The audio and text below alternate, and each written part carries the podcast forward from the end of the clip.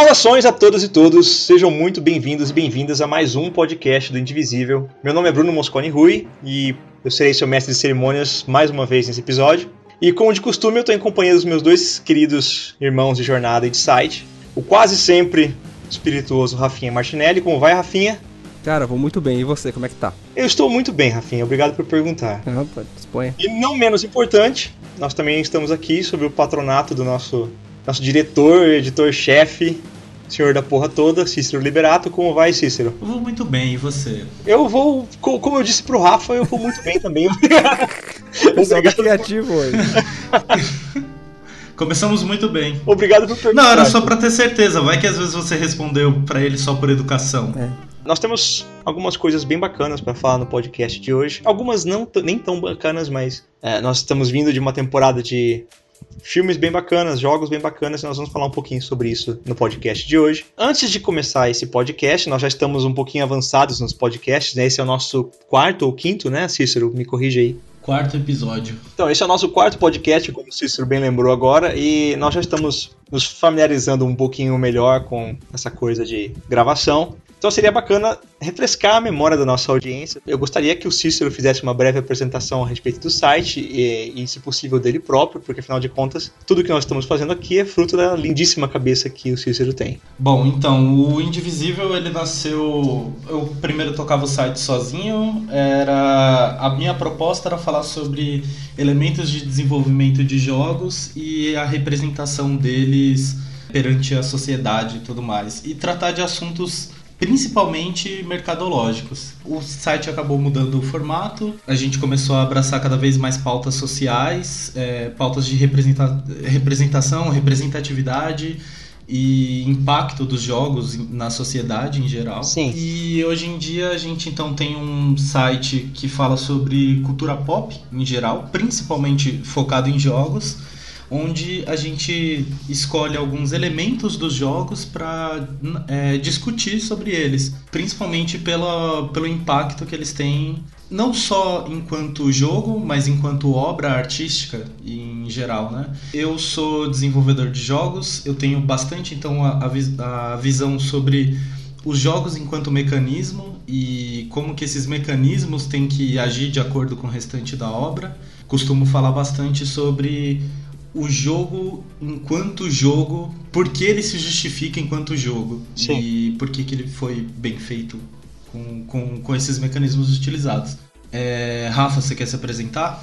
Eu não tenho nenhuma formação diretamente com jogos, eu não tenho nenhuma formação acadêmica para jogos ou de profissão, mas eu sou um curioso e eu gosto de pesquisar e pensar sobre, filosofar e ponderar sobre a estrutura dos jogos e e a parte artística dos jogos. Então eu vou muito pro lado do significado da, da obra, assim, diretamente. Certo. Então eu penso no lado mais cabeçudo da, dos jogos. Eu, o Bruno falando aqui, né? Eu sou. Eu, a minha formação, o Cícero tem uma, uma visão um pouco mais mercadológica, até por ser um desenvolvedor de jogos. O Rafa tem essa visão um pouco mais artística, cabeçuda, como ele, como ele disse. É, a minha visão, a minha visão em relação aos jogos, ela é, ela é mais acadêmica. Eu tenho, tenho formação em história, sou mestre em história. É, embora a minha formação acadêmica, o foco dela não tenha sido jogos, eu trouxe a minha formação para além da faculdade. Pesquiso por conta, hoje em dia, é, a respeito dos jogos, tanto a parte histórica mesmo, quanto a questões de aplicabilidade pedagógica de jogos, etc. Como os jogos podem ser usados em sala de aula, por exemplo. E questões de bastidores, eu adoro questões de bastidores, números a respeito de jogos, estatísticas, etc. Eu gosto muito de entender como os jogos funcionam, majoritariamente na parte técnica. Eu, eu, eu, trabalho com questões subjetivas, mas eu estou mais interessado na questão acadêmica mesmo, estudar como o jogo funciona. E o cara é uma enciclopédia. Enciclopédia ambulante, chata pra caralho. Nossa, Bruno, você jogou tal jogo? Ah, é esse daqui que foi lançado em 1997 pela desenvolvedora não sei o que. Eles tinham X desenvolvedores. Porra!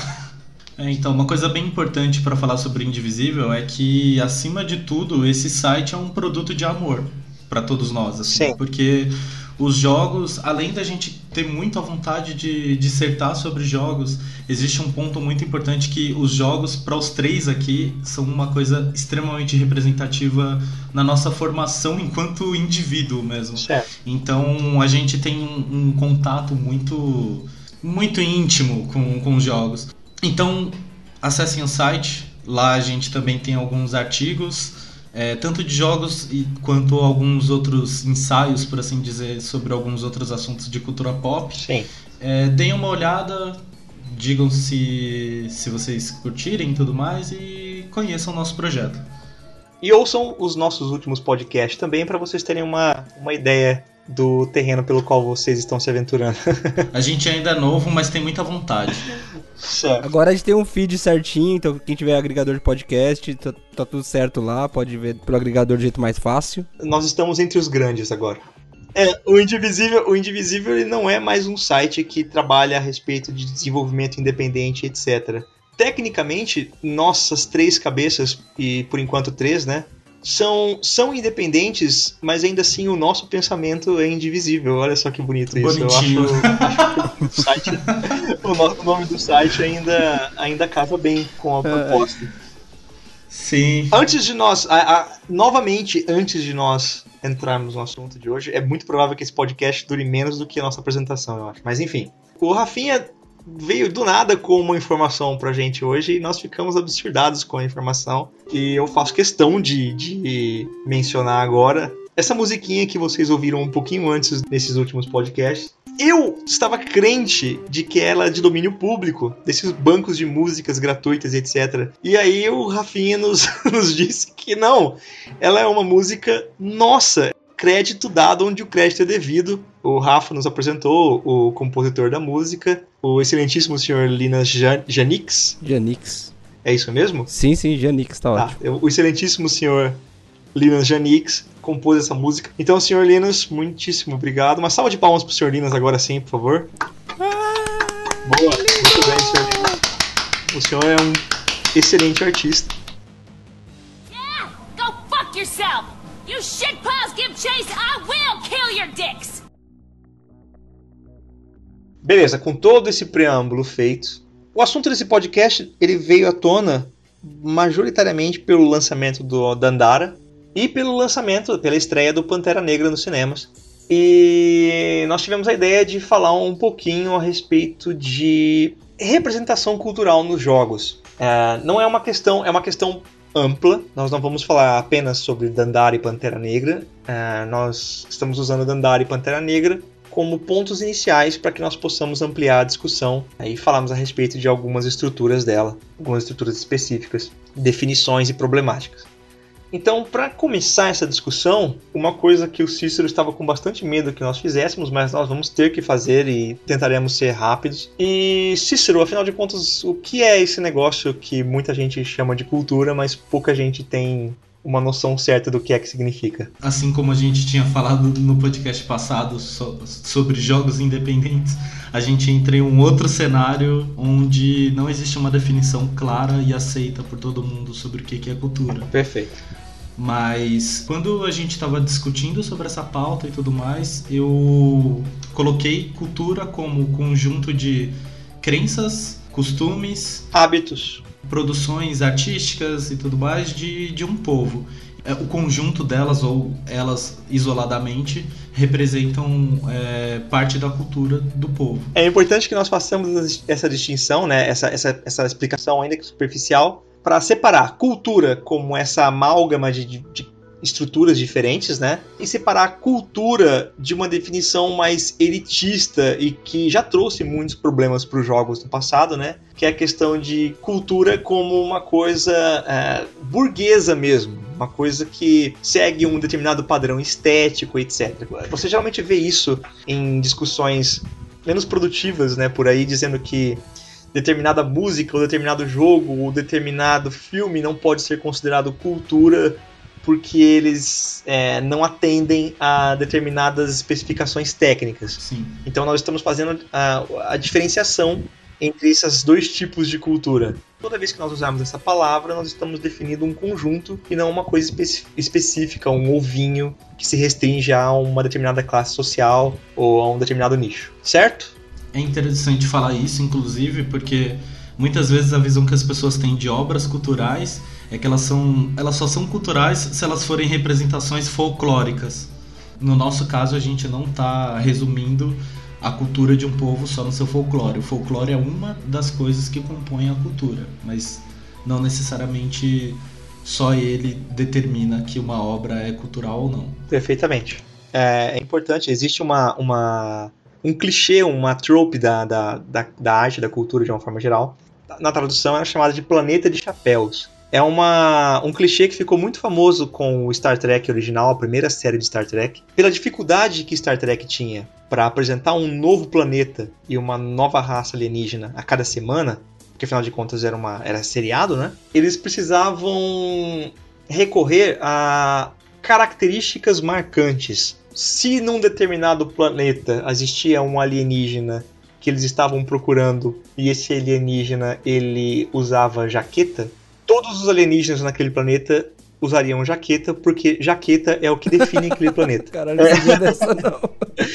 É, se o planeta, excelente. se o- um planeta ele, ele era formado por lagartos, um povo lagarto. Então só existiam lagartos, porque era o que definia aquele planeta. Do contrário, a audiência ia ter muito problema para vincular a raça em questão ou o planeta em questão com o plot. Então, se não houvesse uma diferenciação bem clara do tipo, esse é o planeta da raça azul, a audiência não ia conseguir sustentar o peso do plot.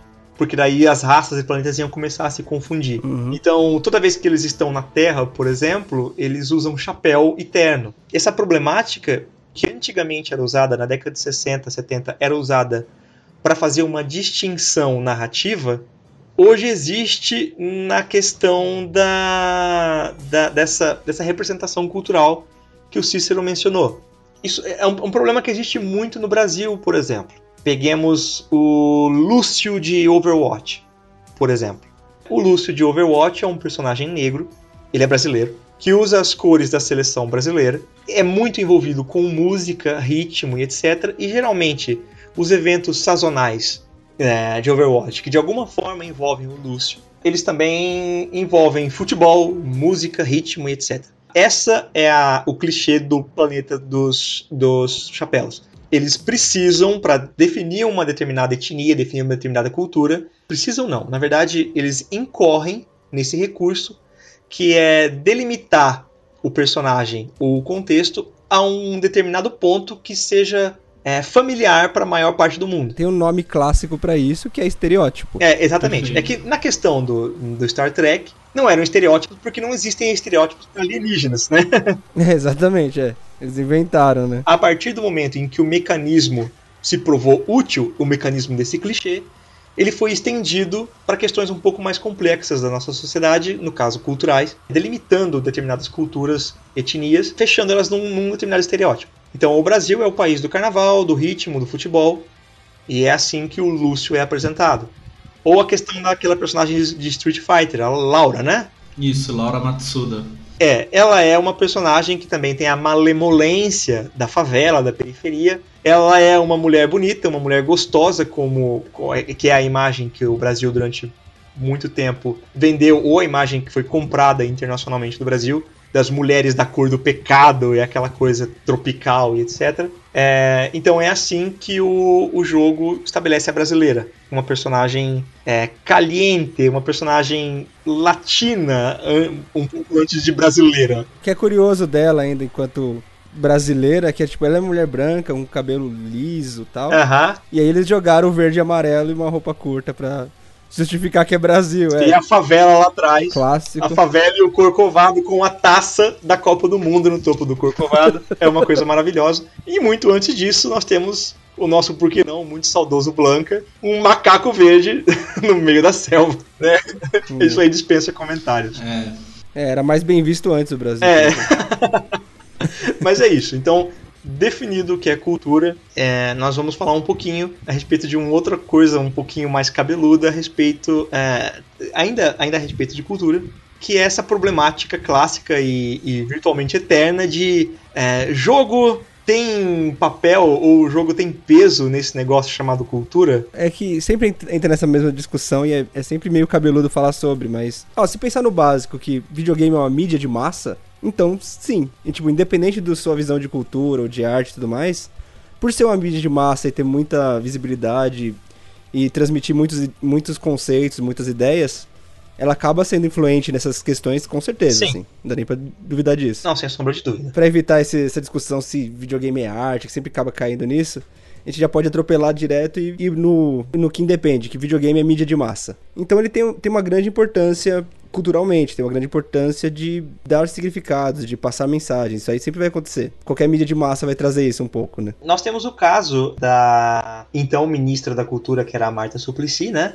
Que não incluiu os jogos no Vale Cultura da época porque ela não considerava que jogos fossem cultura. É. E justamente porque ela incorreu um pouco naquilo que eu comentei agora há pouco, é, em cultura sendo uma, um, um direito e um dever de uma determinada elite, de um determinado extrato social. E aí nós tivemos também o famoso caso da Square Enix, enviando para ela material a respeito de jogos de Final Fantasy e outros jogos, dizendo: não, nós temos papel cultural, nós temos uma importância, Maravilhoso. é, nós influenciamos, nós formamos opinião, nós absorvemos opinião. Claro que de lá para cá o pensamento mudou bastante, né? Amém. Ainda é bastante atrasado em determinados quesitos, mas eu concordo em absoluto com o que o Rafa falou. Jogos são uma mídia de massa, uma mídia que é, alcança milhões de pessoas ao redor do mundo.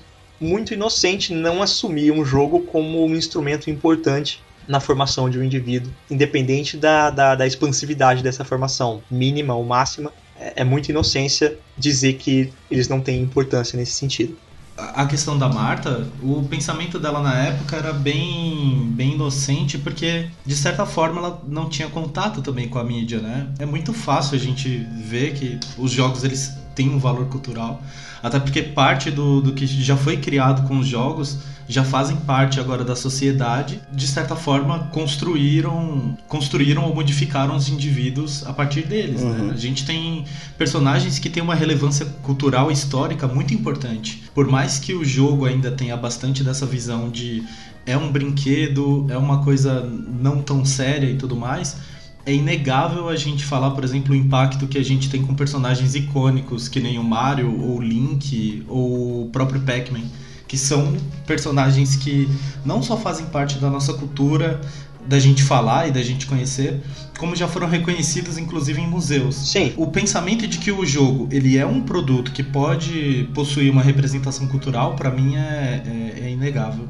Existe o outro lado também, que é sobre os temas que os jogos retratam e como eles retratam de uma maneira que a sua percepção sobre uma, uma cultura pode ser modificada ou inclusive criada a partir do, da experiência que o jogo te propõe.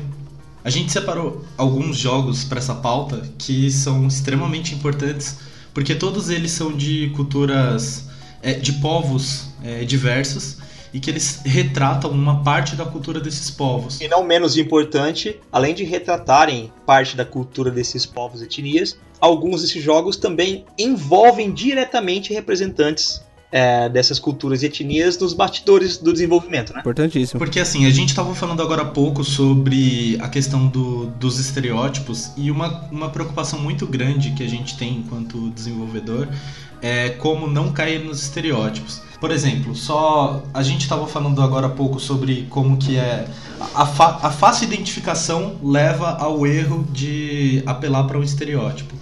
Um gênero de jogo que tem esse problema recorrente é, são jogos de luta. Então, assim, a gente citou Street Fighter com a Lara Matsuda, mas no começo a gente já tinha o Blanca. O Blanca a gente tá falando só de um personagem brasileiro, mas o Dalsin também é uma representação estereotipada de, de uma cultura. Todos os personagens que não são de países, como é que eu posso falar assim, fortes dentro dessa indústria, eles são estereotipados de uma maneira negativa, né? Basicamente o que não é Japão e o que não é Estados Unidos. É, o que não é Japão, não é Estados Unidos, é, é exótico. É. É o que a gente fala assim, é, nunca é bonito, é uma beleza exótica. Tem um artigo do Leandro Viana que ele escreveu sobre a representação dos personagens do, do Street Fighter e sobre a nacionalidade representada nos jogos do Street Fighter. E é muito triste o artigo, porque ele fala justamente sobre isso, sobre a apelação que, que os estúdios têm em cima de estereótipos para poder gerar uma fácil identificação sobre uma cultura. esse pensamento estereotipado já foi criado de alguma forma. Quando a gente se apropria dele para criar um jogo, a gente só está ajudando a manter aquele pensamento estereotipado. Exatamente. Essa visão estereotipada, ela não se sustenta no mundo real. Exato. A visão, a visão estereotipada existe única e exclusivamente para facilitar a absorção da mensagem. Porém, sendo o jogo um transmissor de informação, é inevitável que as pessoas absorvam a informação passada por ele e normalizem aquele estereótipo. É, sem querer, esse, esse ciclo vicioso aí, ele ele é um ciclo de legitimação. Isso, é. Então, se está no jogo, é real. Exato. É claro que é muito mais complexo do que isso. O mecanismo é muito mais complexo, tanto em termos é, de, de, de construção, em termos de tempo, absorção, é muito mais complexo. Um jogo não vai mudar a sua opinião. Exato. Porém, você pega Street Fighter com 30 anos de história, é, martelando, na- batendo na mesma tecla o tempo todo, eventualmente isso vai é, se enraizar na mentalidade dos jogadores. E é importante também, nós estamos falando isso aqui agora, e nós estamos falando bastante de influência, influência, influência. É, nós temos um podcast é, sobre violência nos jogos planejado para daqui a alguns daqui a alguns dias. Existe uma distinção importante que precisa ser feita a respeito de influência. Influência, ela não existe isolada. Um jogo não é responsável por um assassinato, certo? Certo. Mas sendo o jogo um instrumento midiático, é impossível dizer que ele não influencia em algum nível, porque afinal de contas, propaganda existe, publicidade existe e é para isso, né? Exatamente. Ela funciona, ela influencia.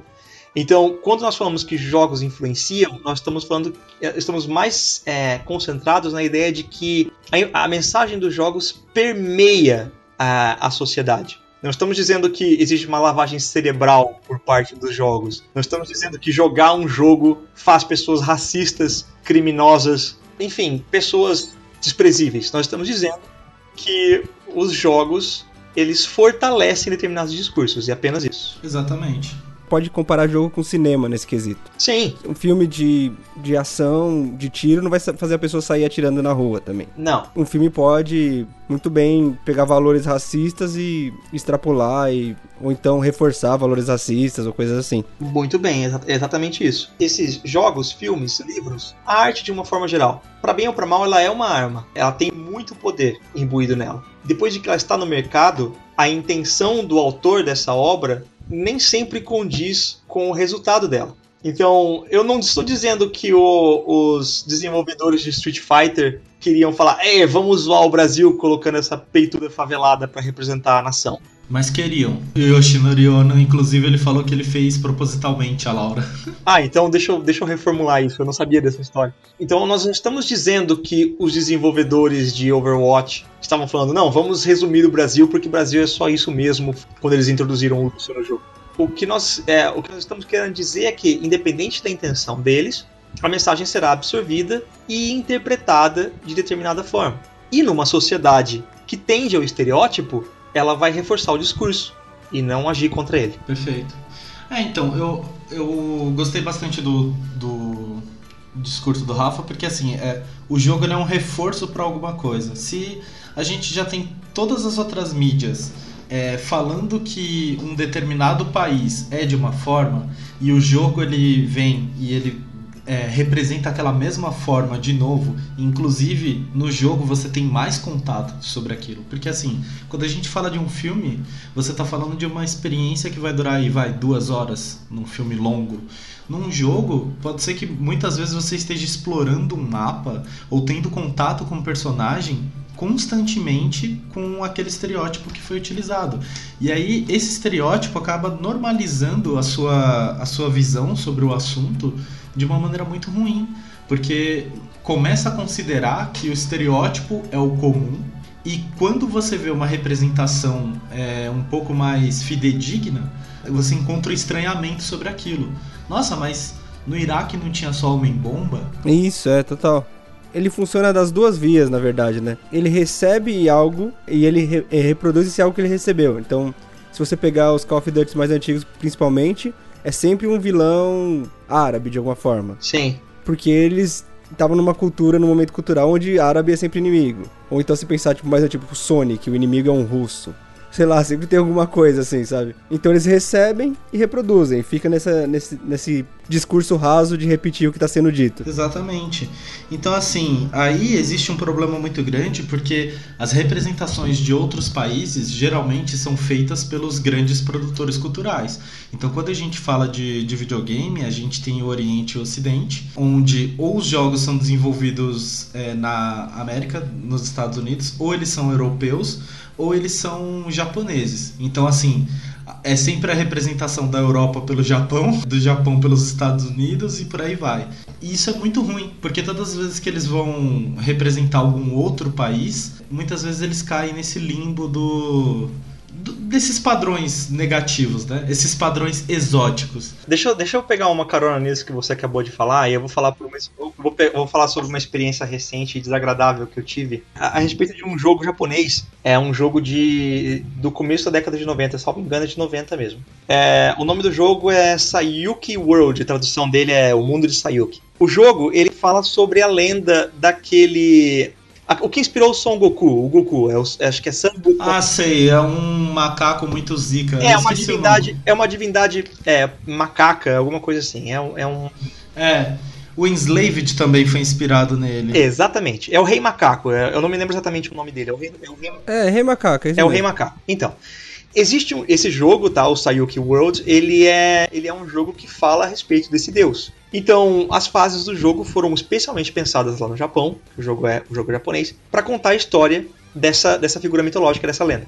É claro, o jogo foi eventualmente fez um sucesso razoável lá na, no Oriente e foi portado para ser lançado no Ocidente, lá nos Estados Unidos. Nos Estados Unidos, quando o jogo chegou lá e eles pegaram aquele material, eles não entendiam lufas do que estava acontecendo, que era aquela figura, o que ela deveria representar, o que é que a figura está combatendo, afinal de contas, e qual história está sendo contada. Eles não entendiam. Além disso, além de não entenderem, eles tinham certeza de que a população também não entenderia. Os jogadores não entenderiam. Então, o que, que eles fizeram? Eles repaginaram, redesenharam o personagem principal.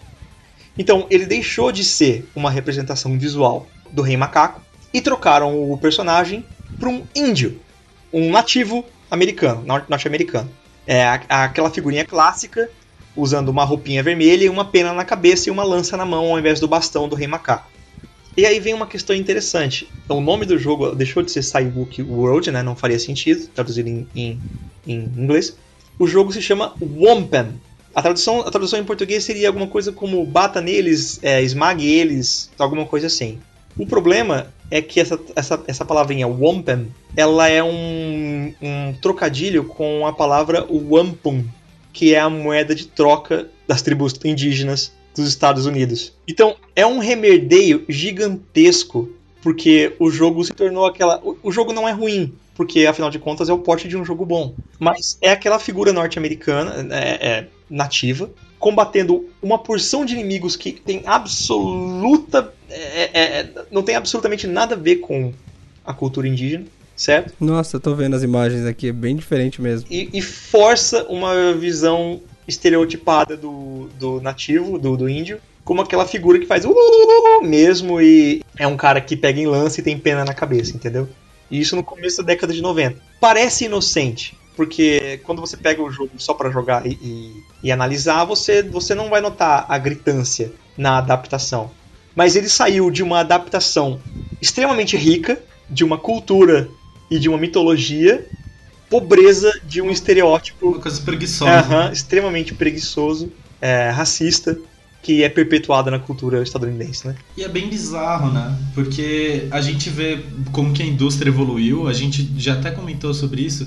A gente tem jogos hoje em dia com enredos cinematográficos, uma estética absurdamente polida e tudo mais, onde existem até testes sobre novos estilos de estética extremamente impactantes e tudo mais. A gente tem orquestras fazendo músicas maravilhosas para os jogos, mas a gente não consegue fazer uma porra de uma representação não preguiçosa.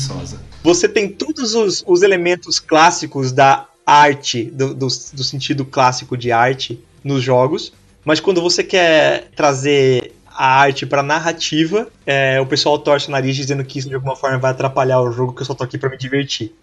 You can't break a man the way you break a dog or a horse. the harder you beat a man, the taller he stands. É, quando a gente começa a pensar em culturas em videogame, a gente percebe que a cultura mais vista num videogame é a cultura americana. Sim. Isso é um fato, assim. Tipo, a gente tem muito acesso a essa cultura. Em alguns casos, um jogo japonês é mais americano do que um jogo americano.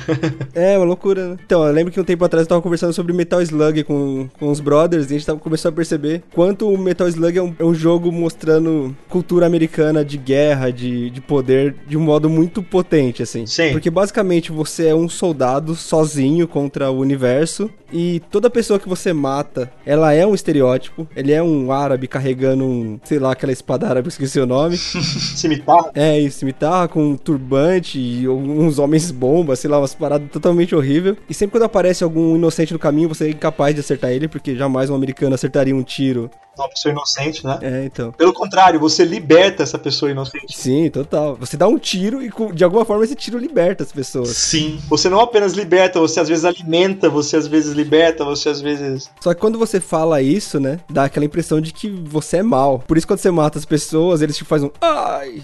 você mata, mas não é algo ruim, assim, é tipo uma brincadeira, sabe? Uhum. Ele exalta o poder americano, o poder bélico, o poder de ir lá, entrar dentro do país dos caras, matar o país inteiro. Sim. E ainda estar certo e ao mesmo tempo é uma brincadeira, não, não leva isso tão a sério. Só que se você parar pra pensar, imagina um jogo que você pega aviões e joga no World Trade Center. Sim. Seria horrível. Com certeza. Certo? Tipo, ninguém, nenhum americano aceitaria um jogo desse. Só que um jogo onde você pega um americano e joga dentro de algum país árabe para matar todo mundo, de boa, pode, não tem problema nenhum. Sim. Isso que eu tô falando do valor cultural. Se você parar pra pensar nessa, nessa discrepância de, de discurso, né? Parece aqueles caras que falam, ah, representatividade não é importante porque ninguém vai se sentir mais negro por ver um negro no cinema. Só que daí chega no shopping e fala, ah, não quero ver que meu filho veja dois gays se beijando, porque senão ele vai virar gay também. Então, então a pessoa usa o mesmo discurso para duas coisas que não faz sentido, assim. Isso que você mencionou, Rafa, é importante, é importante pelo sentido de que isso, isso identifica, isso perpetua o discurso do vencedor. Uhum. Então, o que as pessoas querem é que o, os seus filhos e filhas absorvam a cultura predominante. Total. Porque é, a, a, externa é sempre inimiga. É, existe uma, essa ideia de que nacionalismo, patriotismo é um negócio perigoso justamente por isso. Porque ele tira a visão cosmopolita de mundo e transforma os países em ilhas, completamente alheias ao que está acontecendo fora delas. Então nós temos visões de poder que são perpetuadas através de determinadas mídias. Uhum. E, e, esse é um caso interessante porque, é, embora Metal Slug, como eu mencionei, Metal Slug é um dos jogos mais estadunidenses que existem e é criado por japoneses. Caramba, é verdade, esqueci desse detalhe muito importante. e, e o Japão tem muito disso, dessa exaltação dos Estados Unidos, é, e foi o país que minou os caras com duas bombas atômicas. Sim. E isso dá uma visão muito clara da perpetuação do discurso de poder de determinadas culturas. Os Estados Unidos eles são os produtores é, gigantescos de cultura pop. E cultura pop tem um grande acesso de público, né? E hoje em dia, é, eu posso estar até exagerando, mas eu acredito que a cultura pop é um dos primeiros formadores de opinião sobre qualquer coisa. É, é geralmente o seu primeiro contato para conhecer alguma coisa. Então, assim, será que essas produções não começam a afetar é, a visão de quem é representado? Então, assim, você, por exemplo, você é um menino árabe e você vê um filme americano e você vê como os árabes são representados nesse filme. Será que você não começa a questionar sobre a sua própria cultura por causa da representação preguiçosa de um outro país? Mas isso com certeza absoluta, Cícero. É, e isso a gente. A, a, nós podemos mencionar um pouquinho a respeito do Pantera Negra. É, mas sem entrar muito no filme e falar um pouquinho sobre os bastidores dele. A Pantera Negra quebrou recordes de bilheteria, nós já sabemos, no mundo inteiro. Porém, um dos recordes de bilheteria que não tem sido muito falado e deveria, porque é importante pra caralho, é o recorde de bilheteria que ele tá quebrando na África. É, é, ele foi uma das maiores estreias é, do, do cinema sul-africano nas últimas décadas.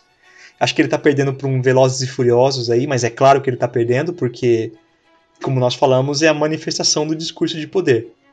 E ele está batendo recordes também, de, embora o recorde tenha que ser analisado dentro do seu, do seu contexto, né? O cinema, o cinema africano é um cinema extremamente fechado e emprestando muito da cultura da cultura é, muçulmana no, do Oriente Médio em geral. O cinema africano empresta muito desses recursos. Ele se fecha para produções internacionais, justamente porque essa é a única forma que o governo local encontra para evitar a perpetuação de determinados discursos. Então o cinema africano ele é muito fechado nele próprio para produções locais, justamente pelo medo de uma produção estadunidense, de uma produção hollywoodiana entrar e acabar influenciando pelo poder de discurso que ela tem, determinadas empurrando determinadas visões de mundo, incluindo a visão clássica de que negro é uma uma etnia inferior. O africano é o traficante de armas o drogado nas ruas. Sim. Certo? Então,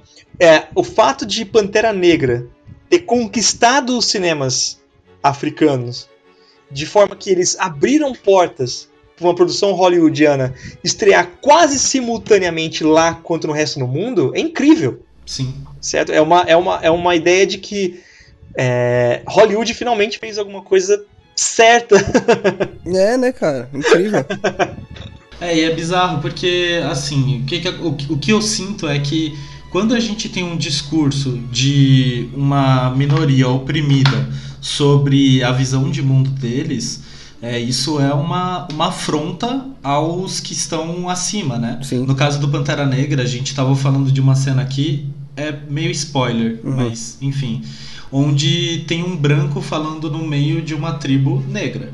E todos eles começam a fazer chacota do branco porque ali não é o espaço de fala dele.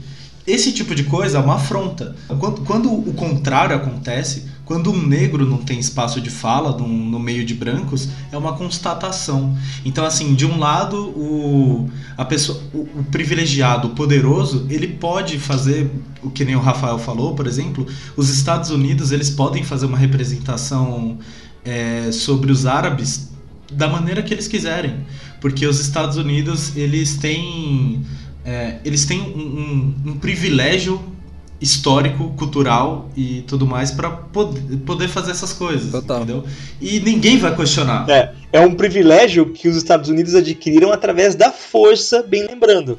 Exatamente. Tipo Metal Slug mesmo. Exato. É, não é uma qualidade intrínseca do cinema de Hollywood. O cinema de Hollywood tem filmes lixos, assim. Mas esse que é o maior problema. Os Estados Unidos, eles adquiriram em cima da força e hoje em dia eles representam a força e isso continua sendo uma constatação, porque é uma constatação da vitória deles e que nunca vai mudar. Quando você cria uma outra, uma outra visão em que você tem um, um um confronto dessa visão, então você está é, você tá confrontando o poderoso e isso é ruim. É, é o, a, o, tipo de questão, por exemplo, que o Pantera Negra trata de uma maneira, para mim, foi maestral, assim, foi, foi a coisa mais maravilhosa do mundo, porque ele trata sobre é, o que o Monger ele está abrindo espaço para uma grande discussão sobre os limites da violência para a revolução e tudo mais e enfim é que a gente não pode realmente se estender sobre isso por causa dos spoilers. Sim, mas isso é importante. O discurso de, de violência do Killmonger no filme, eu espero que a essa altura nossa audiência já tenha ido assistir Black Panther. Se vocês não foram, vão, por favor, imediatamente saiam daqui e assistam o filme. É, o discurso de violência de Killmonger é importante como representação cultural. Total. Exato. Porque, porque é, ele dá a ideia, ele passa a ideia ele torna essa ideia é, melhor absorvível, a ideia de que determinadas etnias não têm outra opção ou culturas não têm outra opção a não ser conquistar espaço através da violência. Exato. Porque o negócio, o negócio, elas já estão tão prejudicadas pela massa, pela, pelas grandes potências, que elas não têm mais espaço para permear, para conseguir caminhar entre essas potências sem serem vilanizadas. Então, a única forma que elas têm de conquistar espaço é através da violência. Isso é uma representação cultural e, e, fala bastante a respeito de, da situação de alguns países africanos, de muitos países de, de, de, maioria muçulmana, alguns países asiáticos no sentido mais clássico de Oriente, como a Coreia do Norte, por exemplo. Nós não estamos tentando justificar é, ditadores É. e violência gratuita. Um discurso a favor do terrorismo É, aqui. não é nada disso. É sim. É dizer que é dizer que em determinadas instâncias essas culturas não têm outra opção. Eu já falei que eu sou movido ao ódio. Eu não tenho nada desses. Ai, eu não tô querendo. Não, eu tô querendo dizer sim. What is a man? A miserable little pile of secrets. Esse, esse, esse assunto ficou muito cabeludo.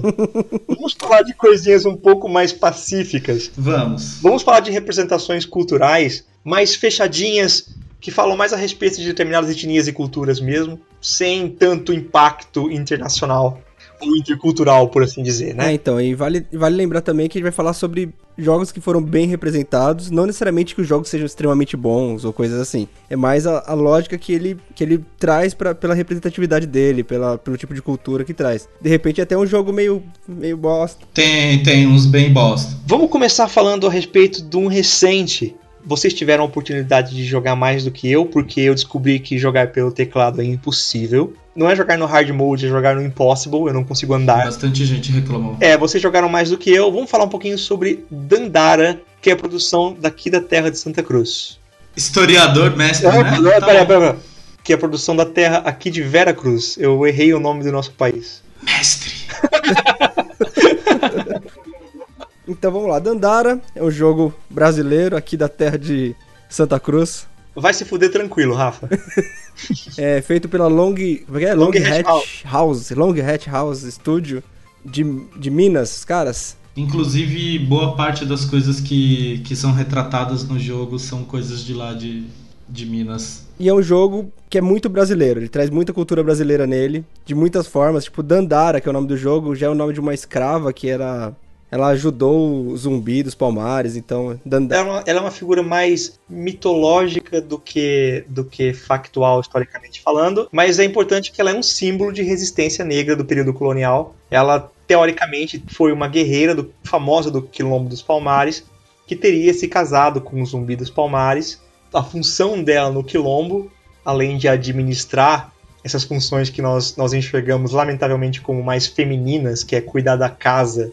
Além disso, ela também treinava outras guerreiras, outros escravos do, do Quilombo para batalhar as forças do, do Brasil Imperial. Certo, então continuando aqui sobre o jogo, é, ele não é muito da narrativa, de expli- explicativo sobre os conceitos culturais dele, pelo jeito que, o- que a história se dá, pela narrativa, por- não pela narrativa literalmente, né, mas pela narra- narrativa de condução dele, ele traz muitas coisas, ele traz até um pouco sobre, que nem a minha impressão sobre o jogo, é que ele é um jogo sobre, sobre ditadura mesmo, sobre silenciamento, sobre, é, sei lá, é, podar a arte pra, pra silenciar um povo, Sim.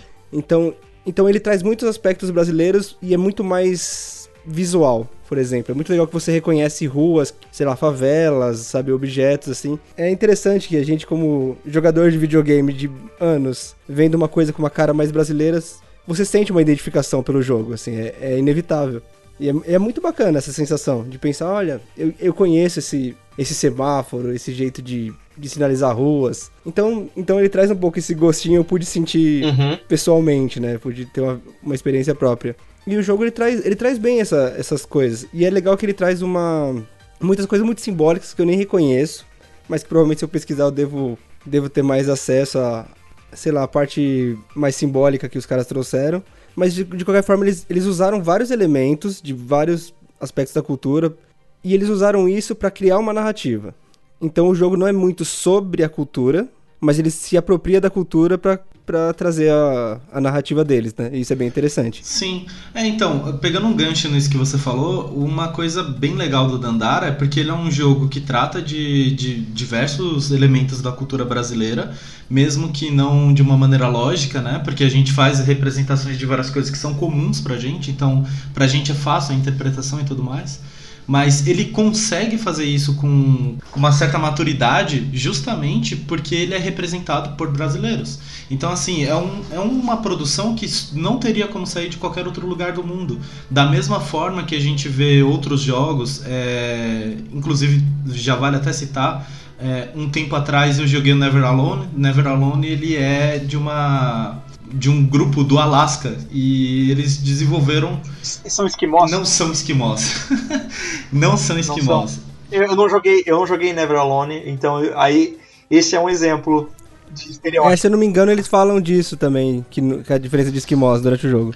É, então, eles, eles citam justamente isso. E, e, é interessante porque, assim, o Never Alone ele nem é um jogo com uma ambição tão grande quanto o Dandara, em questão de diversas representações culturais. Ele pega um conto que é comum entre eles e ele representa esse conto em formato de jogo. Mas a questão é, a linguagem que é utilizada, a maneira como, como eles tratam a própria cultura é muito diferente do que se você tivesse visto um outro país tentando Sim. retratar aquela mesma cultura. Por mais que você tenha um carinho gigantesco por é, pro folclore, pelos costumes, pela, pelas crenças de um povo, você não vai conseguir representar aquilo tão bem quanto o povo que vive aquilo.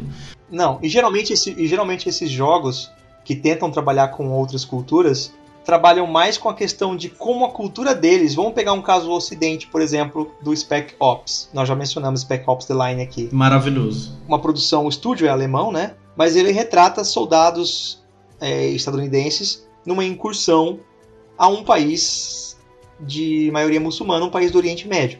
Nesse caso, que é um jogo que tem competência em, em representar uma cultura externa. Mas ele tem a competência no sentido de ele mostra como a cultura dominante, no caso a cultura estadunidense, a cultura ocidental, reage diante da cultura externa. Então, quando alguém trabalha um jogo fora da próprio eixo, a única forma dele, dele alcançar algum grau de competência é se ele mostrar como a cultura dominante reage diante da cultura. A cultura dominante, no caso, a cultura de quem produziu a obra, reage diante da cultura abordada. Do contrário, é, quando uma cultura dominante tenta pura e simplesmente representar uma outra cultura, uma cultura externa, geralmente incorre nos estereótipos que nós já mencionamos aqui. Aí a gente vê que para a representação cultural ter um peso é, ainda mais representativo, é muito importante que as pessoas que são representadas no jogo, pelo menos assim, é, parcialmente, de preferência majoritariamente, as pessoas que são representadas sejam também as pessoas que estão criando essa representação. Porque assim a gente evita cair nesses estereótipos porque não existe mais motivo para você fazer uma representação preguiçosa, uma vez que você faz parte dela e você conhece ela. É, e você não se reconhece no que costuma se mostrar, né? Exatamente, porque aí existe uma preocupação sua de criar uma representação onde você olha aquilo e você fale: agora eu consigo ver a minha cultura da maneira que próxima a que eu vejo no meu dia a dia. Então, por exemplo, o Never Alone é um exemplo de que fez isso é, o The Witcher, que trata sobre o folclore polonês. O, o The Witcher foi um dos maiores sucessos né, da, da nossa indústria toda. E o The Witcher ele é uma história totalmente inspirada no folclore polonês, produzida por um estúdio polonês. Então, assim, para eles era de extrema importância porque o escritor do The Witcher ele é o, o, o Tolkien da Polônia. E uma vez que todo mundo cresceu lendo isso e criou uma paixão muito grande, então eles representaram toda aquela cultura de uma maneira mais é, mais íntima, né, por assim dizer. Eu tava jogando um, um game muito bacana chamado Aureon, The Legacy of Coriodan. É um jogo que foi produzido por um estúdio de Camarões, assim considerado o primeiro jogo com mais bem polido, por assim dizer, da da região da África e o mais bem falado. E o estúdio ele tem como objetivo de poder representar a cultura africana através do, do videogame. Eles acreditam que o videogame é uma ferramenta, é, ela tem uma potência muito grande para se tornar um, um grande é, representante cultural da, da África. Inclusive, para quem já viu ou para quem vai ver o Pantera Negra, eu recomendo muito jogar o Áureo porque vocês vão é, é, muito fácil você identificar boa parte das coisas que você viu no Pantera Negra no Aureon também. E da mesma maneira quebrando estereótipos é, não tentando criar a beleza exótica. A beleza é bela simplesmente por estar lá sabe? Existe uma, uma visão de beleza do filme em que você não associa aquilo como uma coisa diferente ou qualquer coisa. Você começa a aceitar que aquilo é o comum e de fato é para aquelas culturas, entendeu? é uma. Eu acho que uma das maneiras que a gente tem de, de aumentar o valor cultural dos jogos é justamente incentivando esses lugares que não tem uma representação tão forte ou tem uma representação forte, porém estereotipada por outros lugares, que esses lugares produzam cada vez mais, porque eles serão representados da maneira que eles se veem. Então muda completamente a mensagem que, que vai ser passada do jogo a partir disso. Cara, e, e esse jogo é muito bom. Eu não cheguei a jogar, mas eu pesquisei muito sobre e ele é, ele é maravilhoso, mano. Mecanicamente, ele é bem limitado. Ah, então por isso que foi bom eu não ter jogado, tá vendo? Porque eu pude olhar e curtir tudo o resto. É porque é uma questão de, de, de, lógica, sabe? Se você tem poucos estúdios em um lugar produzindo jogos, obviamente eles não têm uma experiência tão grande quanto um lugar que produz muitos jogos. Uhum. É, no Canadá você tem os melhores jogos independentes sendo lançados, porque lá existe uma cultura, é o polo de jogos do mundo. Existe uma cultura e um incentivo em cima disso. O Aureon foi o primeiro jogo que teve um incentivo maior para ser desenvolvido. E ainda assim o jogo ele teve que entrar em Kickstarter para poder conseguir o dinheiro para poder ser desenvolvido. Foi o primeiro título. Mas daqui a outros dois títulos, eu tenho certeza que você vai ter um jogo muito melhor. Ah, tá. Muito, muito melhor. Então, assim, independente dos, dos probleminhas que ele tem mecanicamente, eu recomendo demais a experiência. Demais mesmo. Uhum. Ah, então, beleza. Eu acho que eu vou jogar com certeza, porque já me, já me interessou muito esse aspecto dele. Entrando nessa carona de, de representações e aproveitando que o Rafa falou de Metal Slug agora há pouco, o Rafa bem colocou uma representação da força, do poderio militar dos Estados Unidos. É, e da, da obstinação dos Estados Unidos em obter a liberdade, entre aspas, através da força bruta.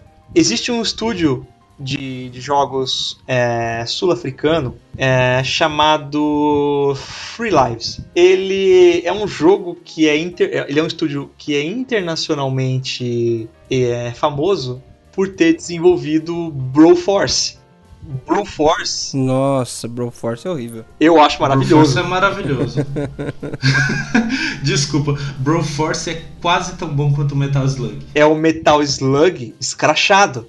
Porque, porque do começo ao fim, ele é a cultura norte-americana sendo escrachada, sendo estereotipada no último, justamente para falar: olha, é isso. Vocês entendem, vocês, vocês entendem a guerra como um espetáculo de Hollywood. Então, todos os nossos personagens são de Hollywood, ou a maioria deles são de Hollywood. É assim que eles se vendem. E tem um bro no nome, porque é uma coisa muito bro. Bromance. E, e eles estão literalmente combatendo o mal supremo, porque é, entre todos aqueles. Eles, você vai enfrentar russos, muçulmanos árabes, o pessoal do Oriente Médio, você vai enfrentar norte-coreanos ao longo do jogo, é, em alguns casos até japoneses em reminiscência da Segunda Guerra Mundial e tal. Todos eles são vistos como mal absoluto porque o seu último inimigo é o próprio Satã. Nossa. Eles são ótimos, de verdade, assim, são, são excelentes. É excelente e é um jogo sul-africano. Ele está fazendo uma representação acurada da cultura dos Estados Unidos? Não, ele não está os americanos não são um povo formado por, por pessoas que atiram em tudo aquilo que vem pela frente. Entendeu? Mas, mas é assim que eles se vendem. É assim que Hollywood se vende. Aí ah, é um deboche também, no final das contas, né? Exatamente. É, Exatamente. É, é isso que Broforce aborda. Fala, essa é a cultura norte-americana. Atire em tudo que tiver pela frente explode tudo. Todas as fases terminam com a fase explodindo. e o cara saindo de helicóptero do jeito mais estiloso é. possível. É muito bom, esse jogo é maravilhoso. Mas enfim, é só assim. Mais uma vez, como reforço, é, existe essa preocupação muito grande, então, de, de ter uma valorização de uma cultura, você é, deixando como protagonista de desenvolvimento o povo que é representado no jogo. É, aproveitando isso, assim, como um exemplo muito importante é o Never Alone. Ele foi um, um jogo que teve um, um ele tem uma ele tem uma importância muito grande porque ele foi apoiado pelo próprio governo para poder ser desenvolvido e dentro do jogo é, cada segredo que você libera você libera dentro do próprio jogo uma espécie de documentário para falar sobre os costumes do, do povo e isso é muito bacana porque esse jogo ele já te dá as próprias informações dele mesmo sabe e Sim. isso é muito rico cara isso é muito legal é, um outro jogo que vale a pena citar aqui é o Queen, que ele foi desenvolvido também através de um edital, então foi incentivo público. Só que esse é, esse é cultura indígena, né? Cultura indígena, exatamente. Ele é um jogo, é um projeto brasileiro, foi feito através de um edital e o Queen, assim que vocês forem pesquisar, provavelmente ele vai gerar um certo incômodo no início, mas ele é um jogo que ele tem uma, uma importância muito grande porque quando elaboraram o jogo, tiveram uma preocupação acadêmica gigante de conhecer os, os costumes dessa, dessa tribo, a tribo Rune Queen. E eles também fizeram um, um projeto muito bacana de capacitação dos índios dessa tribo para eles mesmos desenvolverem parte do jogo. Então, por exemplo, as ilustrações que você vai ver no jogo foram feitas pelos próprios índios através de, de oficinas em que capacitaram eles para utilizar as ferramentas que eram necessárias para a produção do jogo e eles mesmos se representaram dentro do jogo. E isso, isso tem um impacto absurdo, assim, sabe? É... Faz sentido, assim, ah, no sentido de que ele vai causar um determinado, um certo incômodo para quem for pesquisar para ele, ou jogar, ou, ou experimentar, ou, ou, pesquisar pela primeira vez. Mas é, é importante por, outro, por outra razão também. Ele é um jogo é, brasileiro, certo? Mas a tribo a, do povo do, do Queen, ela é acriana. É uma tribo do Acre. Sim. Então o Acre tem essa, essa fama no Brasil de ser o estado que não existe, o estado alienígena. Nossa, é verdade. É, o estado do Bruno, do estado do Bruno Borges, dizendo para as pessoas buscarem conhecimento e tal. É, esse estado, esse estado exótico dentro do próprio país nós temos uma visão estereotipada Exato. a respeito de um determinado estado. Então esse jogo tem uma puta de uma importância cultural pro nosso próprio país. Sim. Isso, isso é falando pro próprio país mesmo. Porque eu, eu, é, eu sei que o, o, desenvolvedor do jogo. Guilherme Menezes, se eu não me engano. Eu sei que ele tem preocupação em vender o jogo internacionalmente. Mas esse jogo tem uma puta de uma importância para qualquer estado, inclusive o próprio Acre. Entendeu? É, nós temos essa, essa visão fantasiosa a respeito de um estado e, e o jogo se preocupa em abordar um tema tão íntimo, tão, tão em certa forma até perigoso, é, porque é, incorre no risco de não ter auxílio, de não ter ajuda, não ter incentivo, que é falar sobre uma tribo indígena nativa daquele estado. Eu acho absolutamente maravilhoso, assim, uma das melhores e maiores iniciativas em termos de jogos aqui no país. Acho que um jogo que que é muito bem falado em, enquanto representatividade cultural é o Assassin's Creed enquanto um todo. Sim. Porque ele traz representação de diversos povos, de diversos lugares, diversos tempos. E ele faz isso muito bem. O, o trabalho de pesquisa da galera do, da Ubisoft para fazer o Assassin's Creed é assustadora. Sim. E ele brinca com cada cultura e ele, eles realmente se imergem na cultura, assim. Então é, é muito bom. E ele é muito elogiado por isso, né? Apesar de eu, eu detestar todos os outros aspectos do jogo. o que não é muito difícil. Não, ó, é, o Assassin's Creed foi um ótimo exemplo que você trouxe. O Assassin's Creed é um dos jogos mais usados em universidade, de, especialmente de história. A própria representação visual, né? Você falar que determinado lugar era assim, e aí os caras têm a preocupação de ir lá e descobrir quais eram as medidas exatas de determinada praça para fazer a representação visual mais próxima da realidade. É, e é legal que o pessoal, ah, o pessoal da Ubisoft, eles, eles perceberam o valor cultural que o jogo deles tem. Tanto é que agora no Assassin's Creed Origins eles vão criar um modo só para você entender a cultura do Egito. É, saiu ontem da gravação desse podcast, eu acho. É a Discovery Tour Mode, eu acho. Discovery alguma coisa que é um modo que retira completamente o combate e tudo mais, e o seu. É uma enciclopédia interativa.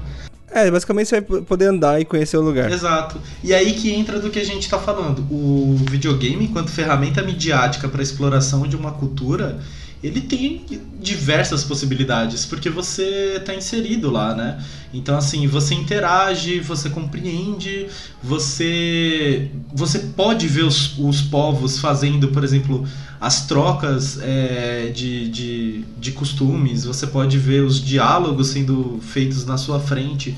Então, assim, com um, um peso, um peso histórico é, gigantesco, o Assassin's Creed se estabelece como uma das melhores ferramentas pedagógicas, assim, de um jeito absurdo. Não, sem sombra de dúvida. Como o Rafa falou, a, a qualidade do jogo é questionável, mas a qualidade é, de gameplay mesmo é questionável, é, mas a cuidade histórica e a competência que a Ubisoft, uma empresa francesa, tem para representar outras culturas, outros povos, outras épocas, é, é bem bacana, é bem boa. É claro que para efeito de jogabilidade, para efeito de narrativa, para ficar, porque a história é, não é um quebra-cabeça perfeito, as peças nem sempre se encaixam, né?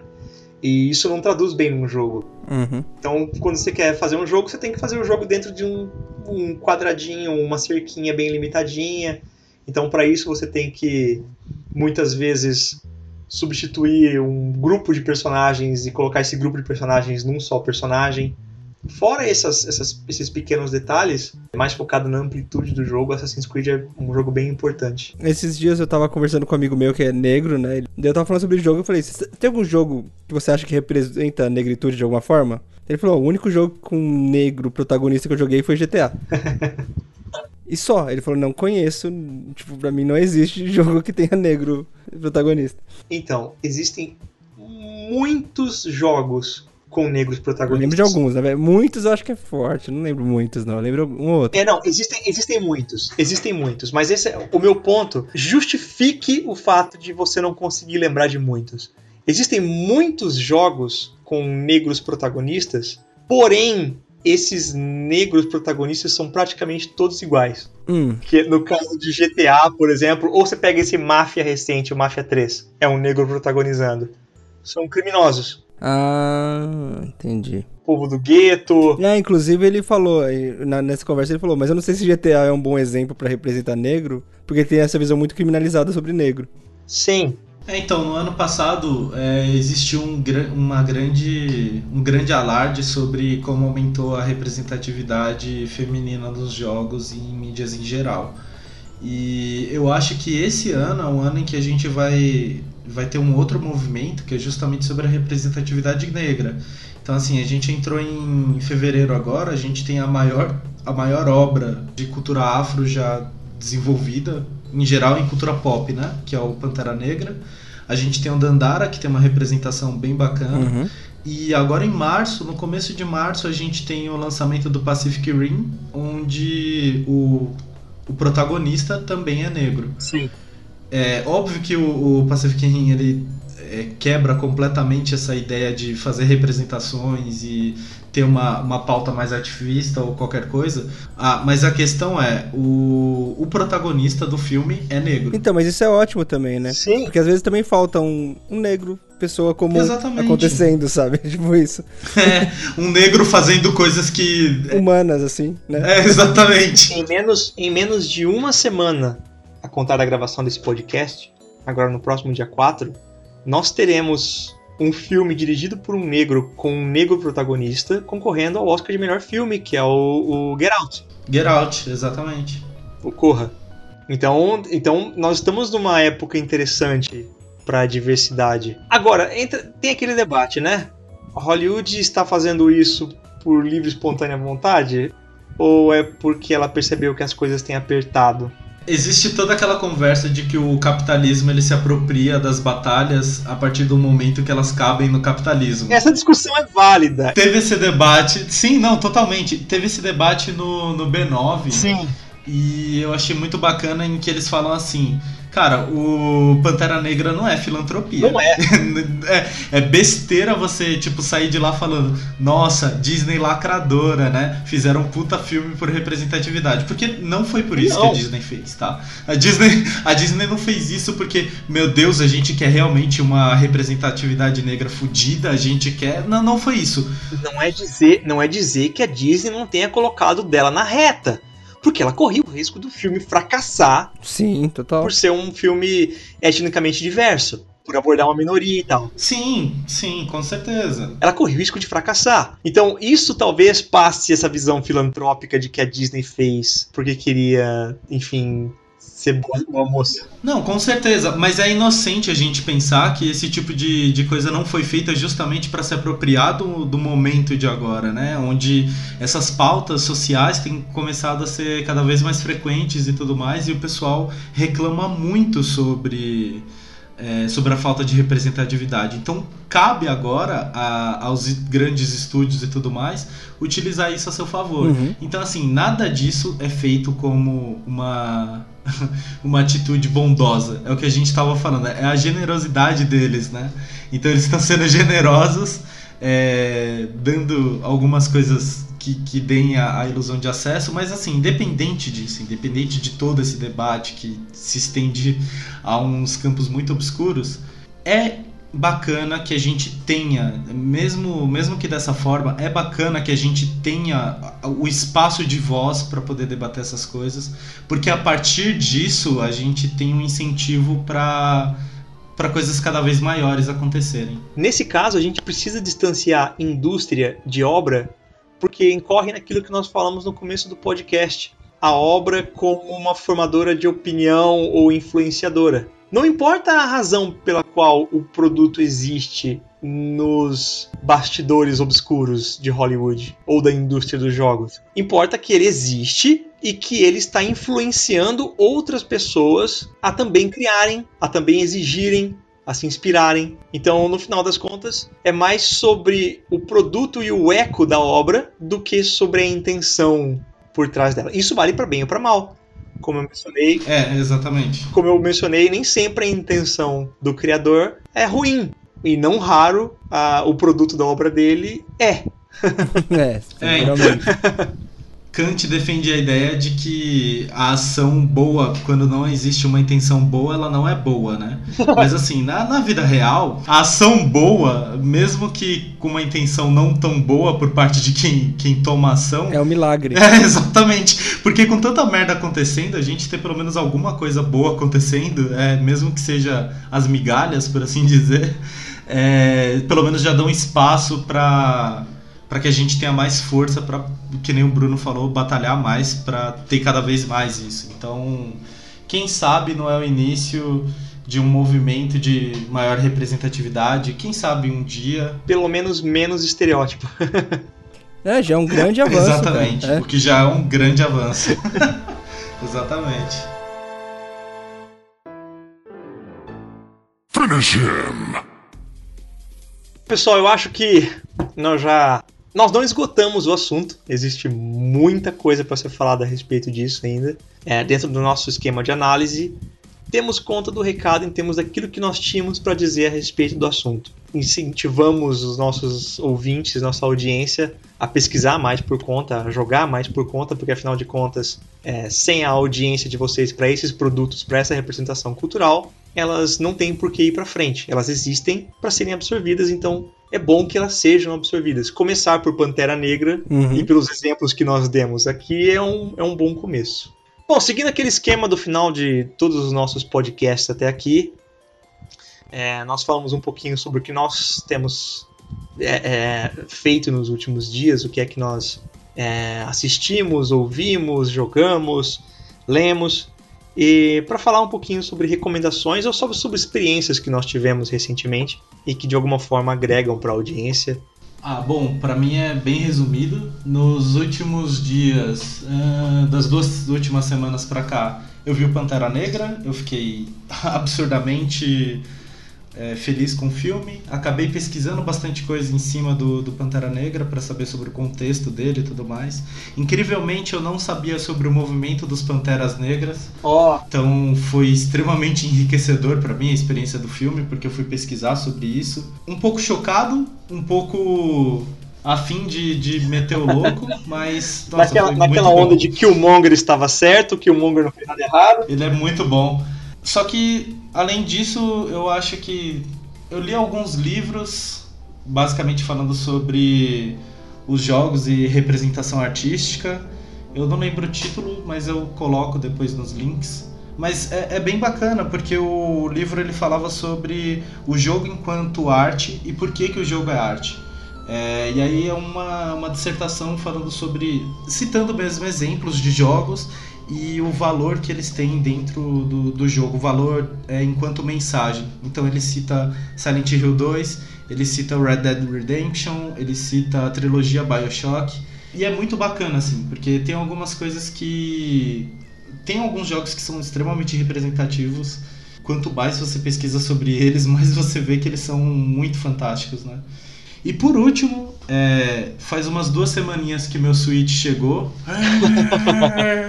É a primeira, eu, cara, eu tô extremamente emocionado porque é a primeira vez que eu consigo jogar um, um videogame na geração em que ele foi lançado. Nossa, nem me fale nisso, cara. Poxa vida. Eu eu tô esperando os dois próximos consoles da Nintendo pra pegar o Switch. E aí o Switch foi, mesmo com todas as críticas positivas, eu ainda tava meio de pé atrás. Só que eu adquiri e, cara, foi o melhor investimento da minha vida ever. Sério. Comprei o Switch junto com o Zelda. E. Nossa, o Zelda tá consumindo muito a minha vida. Eu peguei o Switch há umas duas semanas por aí, eu tô com mais ou menos agora umas 32 horas de jogo. Considerando o meu ritmo de jogo padrão, 32 horas é muita coisa do tempo que eu peguei o, o Switch pra cá. O Zelda é realmente a maior criação que a humanidade já fez. Tá. A maior criação que a humanidade já fez, ele tá competindo com tudo. É bastante coisa. Assim, a- as maiores criações assim que, que, que estão acima do Zelda foi Nosso Senhor Jesus Cristo que fez, né? Tipo Batata. Batata é foda. Questionável se foi Jesus, mas é massa. Jesus negão. Mas, é, das, assim, falando sério, da parte de jogos, realmente, todas as críticas que fizeram de que, ah, é o melhor jogo da história, ou qualquer coisa parecida, é, não é exagero. O jogo, ele é muito bem feito, ele é uma lição de game design absurda, a Nintendo é muito purista, e eles conseguiram fazer esse game design puro deles de um jeito muito absurdo no Zelda. Tudo é natural, tudo funciona como você imagina que funcione e é até bizarro porque é um jogo de mundo aberto e ele te dá muitas possibilidades porque o jogo tem muitos verbos, é muito muito sei lá, não, não tem como você mensurar o tanto de coisas que dá pra você fazer, mas cada vez que você tenta fazer uma gambiarra, parece que o designer previu aquilo. Isso é muito assustador. Tem algumas partes onde você você fala assim, cara, aquela montanha com certeza não dá pra subir. E aí você fala, eu vou dar um jeito de subir. E aí depois de tipo uns 30 minutos sofrendo pra você subir, você chega lá e tem uma recompensa pra você. É, isso é, isso é bem típico da Nintendo mesmo. No momento certo, eu espero que a gente fale mais dele, mas ele é, assim, é- de verdade, de longe, é o melhor jogo que eu já joguei na minha vida, em diversos sentidos. A única coisa que a Nintendo realmente ainda tem que amadurecer é a questão de roteiro, mas de verdade, fica claro pra mim que não é o objetivo deles. Sim. E é isso. Minha vida agora se resume a basicamente Zelda. A gente, a gente reparou, realmente. Vai, Rafa. O que, que você absorveu dos últimos tempos? Bom, é, Pantera Negra, né? Sim, Não tem jeito, o filme é bom pra caralho, tem que ser visto. Ah, o Dandara, pô, Dandara merece ser sim, com jogado. certeza. É muito bom. Eu recomendo bastante o Dandara. Não recomendo caso você não tenha um controle, É. porque jogar no mouse e teclado parece ser ridículo. É, antes, antes fosse só É ridículo. impossível mesmo. É, né? não, Não- é não idiota. jogável. Não, não tem, não tem o que fazer. Não, então assim, o jogo começa meio ruim de você entender o mecanismo de movimento dele. Mas depois que você aprende, cara, ele é- você joga um jogo diferente. É, faz- fazia tempo que eu não, não jogava o jogo, eu pensava, nossa, nunca me movimentei assim. Senti algo novo jogando mesmo, foi, foi legal, foi uma boa experiência. O equivalente a pensar com portais de portal. É, basicamente isso, é. Você, você muda seu modo de pensar a movimentação no jogo. Isso é bem, bem Sim. interessante. E por todo o resto, sabe? O jogo ele realmente vale a pena. Ele tem desafios bons, ele é justo na, na curva de aprendizado, ele é interessante. Oi? Dandara ou Celeste? Cara, Eu sabia, eu pensei em perguntar isso. Eu pensei, eu pensei, mas eu falei, nossa, vai ser muita filha da então é putagem. porque, putz, é, é bem diferente a sensação. Bem diferente, né? É que o Celeste você vai muito pelo desafio. Pra você vencer um desafio. O Dandara você vai pra você sentir a jornada, sabe? Eu, eu acho que tem uma grande diferença, assim. Certo. Bom, e como a gente citou hoje Spec Ops, eu também recomendo pra caramba, porque eu tava. Porque eu já acabei de reinstalar e eu vou jogar ele de novo, então eu já tô adiantando Então, essa. legal. Nós, nós podemos, inclusive, já aqui nos, nos propor um podcast sobre Spec Ops, porque é um jogo que. Uhum. É um jogo muito foda, um jogo que merece ser falado, cara. Merece ser divulgado. Demorou. Então, é bom que a gente já, já fala agora pra preparar a galera. Todo esse nosso público aí, toda essa audiência aí. De umas cinco pessoas. Pô, não importa, são as cinco melhores pessoas da rede mundial de computadores. De fato. Bom, das minhas recomendações dos últimos tempos, eu todo toda época de Oscar é uma desgraça na minha vida, é bem parecido com a época de E3. É, eu eu me dou a tarefa de assistir o maior número possível de filmes e não só os que estão concorrendo a melhor filme, a assistir aos filmes do Oscar, os que estão concorrendo inclusive nas categorias de filme estrangeiro. Cara, eu preciso fazer o mesmo. É, é bastante doença, assim, é bem difícil, mas, mas eu sou louco por filme, então, então acaba valendo a pena.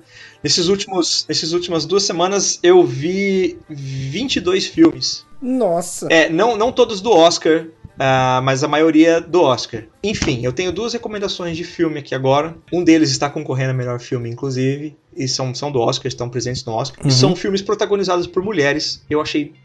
São filmes excelentes, eu achei absolutamente excelentes. É, um deles é Lady Bird. Lady Bird está concorrendo a, a cinco Oscars, salvo engano. É melhor filme, melhor atriz, melhor atriz coadjuvante, direção e roteiro. Certo. É um filme muito bonitinho, é um daqueles filmes é, é, de adolescente se descobrindo no mundo adulto. É, um, é, é muito legal, fazia muito tempo que eu não via um filme tão bom nesse estilo, nesse sentido. Eu sei que não tenho a menor chance de ganhar o Oscar de melhor filme, mas eu estou torcendo para ele com todas as minhas forças. E o outro filme, o outro pro- protagonizado por uma mulheres também, infelizmente não está concorrendo à categoria de melhor filme. E eu acho que talvez seja uma das maiores injustiças no Oscar desse ano, que é o, o I, Tonya. É o filme sobre a, a história da infame patinadora é, estadunidense Tonya Harding. É um filme com alguma liberdade criativa, mas ele é, ele é biográfico, documental de certa forma. Ele está concorrendo a três Oscars.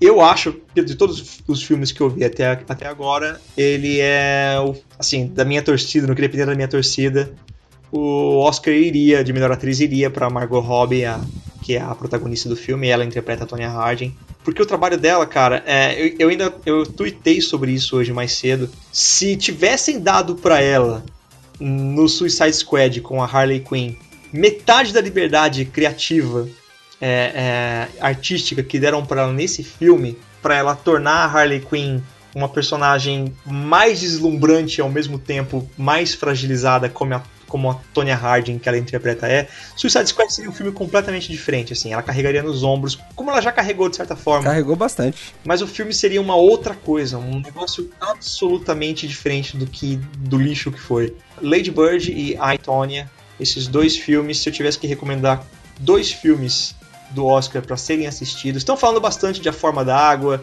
tem a sua importância, bastante de Dunkirk, mas é, eu recomendo esses dois filmes, pelo menos por enquanto, ainda não vi todos. Esses dois filmes foram os meus favoritos dessa temporada. Nice.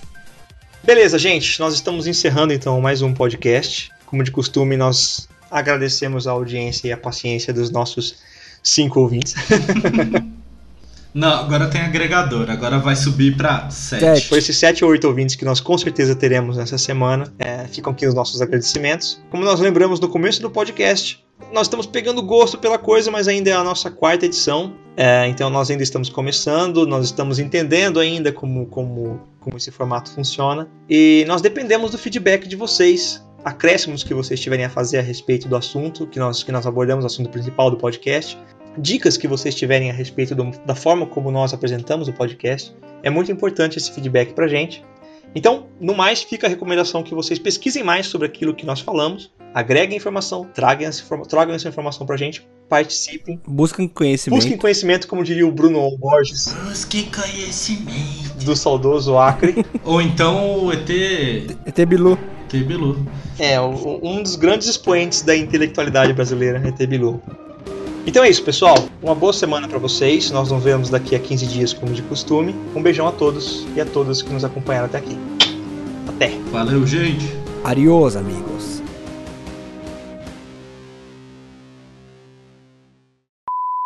Conseguimos bastante sucesso com o Indivisível. É, falhou, Bruno. Não entendi. Isso é só até nós conseguimos é, bastante Ô, Rafa, tá cortando também pra você? Aquela hora sim, agora que você interrompeu ele, não tava cortando.